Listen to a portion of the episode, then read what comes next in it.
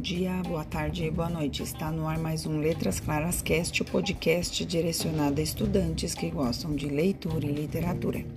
No programa de hoje vou falar sobre uma novela de cavalaria chamada A Demanda do Santo Graal. Fazendo minhas pesquisas aqui, achei um artigo, porém nada impede que vocês procurem outros artigos, outros é, documentos na internet. Mas vamos lá. A Demanda do Santo Graal figura como uma das principais novelas de cavalaria da Idade Média, tendo origens francesa e britânica, a Bretanha, que nada mais é que a Inglaterra hoje, né? Aparece especialmente como principal plano de fundo da história, espelhando momentos como o das Cruzadas. Apesar disso, a versão mais completa da narrativa é apenas encontrada em galego-português.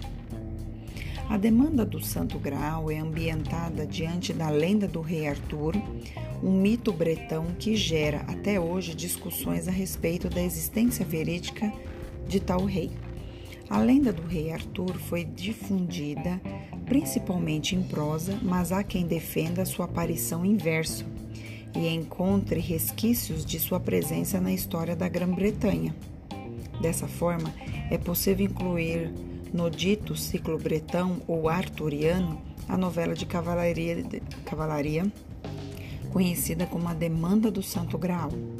As novelas podem ser divididas em três ciclos: o clássico, que são heróis da antiguidade, o bretão, cavaleiros da Távola Redonda e Carolingeu, de Carlos Magno. A demanda do Santo Graal possui ainda características importantes envolvendo o cristianismo, sendo o tipo de fé muito difundido na época, e ele é visto na novela como o máximo da representação do bem, o que fortalece a ideia de que tudo que não é cristão é tido como mal. Esse é um importante fator, uma vez que a história se passa em um momento que serve de espelho às cruzadas. Toda a ética, a honra o amor e a luta são vinculados ao objetivo final de se fazer prevalecer o cristianismo, ou seja, o dito bem. Vamos falar um pouquinho do enredo e da história. A demanda do Santo Graal conta as aventuras dos cavaleiros da Távola Redonda em busca do Santo Graal, um cálice sagrado onde teria sido colocado o sangue de Cristo após o sepultamento. A história relata tais aventuras e a tentativa de se encontrar o cálice, uma conquista reduzida apenas a poucos efeitos. E eleitos, né?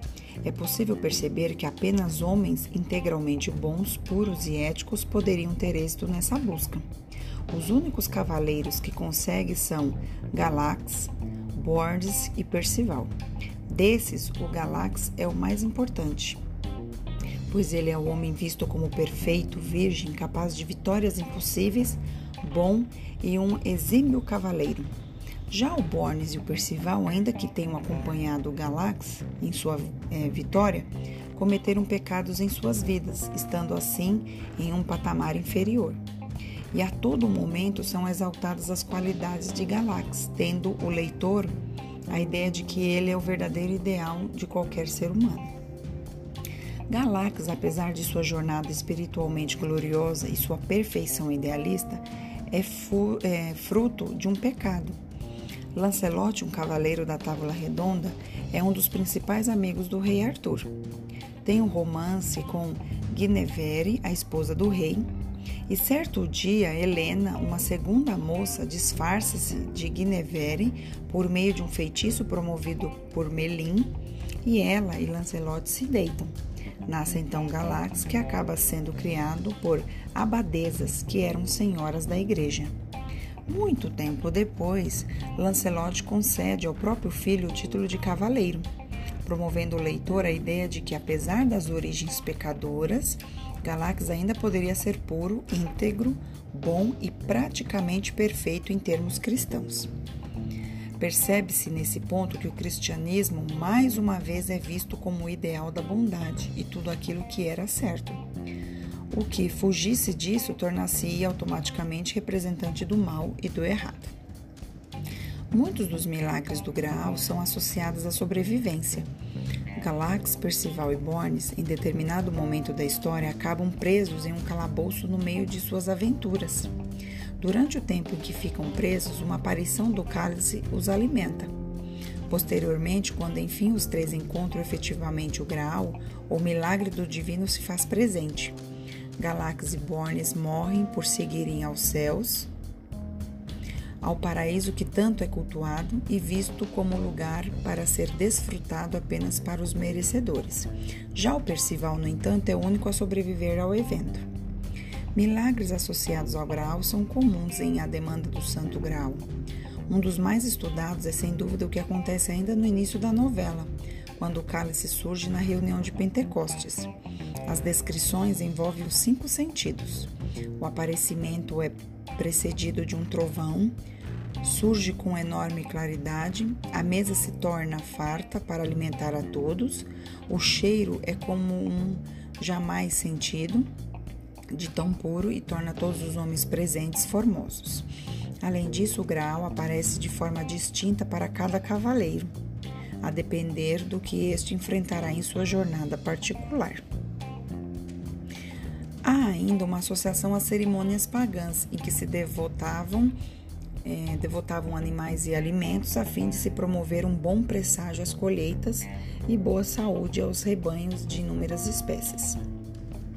A perfeição do Santo Grau é a santifi santificidade do objeto, poderiam fazer dos homens pessoas puras e possuidoras de facilidades merecidas desde que, claro, fossem integralmente bondosas. Galax, nesse sentido, é a perfeição e representa o homem de boa índole e forte, o bastante para enfrentar quem fosse em nome da fé e do que acreditava ser o certo. Assim, fizera Arthur, Galax retira uma espada de uma pedra, provando seu merecimento como cavaleiro digno de ir à demanda em busca do Graal. Mais do que isso, senta-se na cadeira proibida, um assento que todos evitavam pelo fato de, caso não fosse homem puro o bastante, ou seja, o verdadeiro escolhido, estaria fadado à morte por apenas ter ali se acomodado. No entanto, a Galax nada acontece. Assim, é possível perceber que sua origem pecadora causa certo contraste com sua posição de homem a verdadeira perfeição do que poderia ser visto como cristão íntegro e digno do céu. Galax nasce de um feitiço além de um pecado, o que gera uma discussão que apenas alimenta esse contraponto. Eu espero que tenham gostado e no próximo programa vamos falar da segunda escola literária, que é o humanismo. Até lá!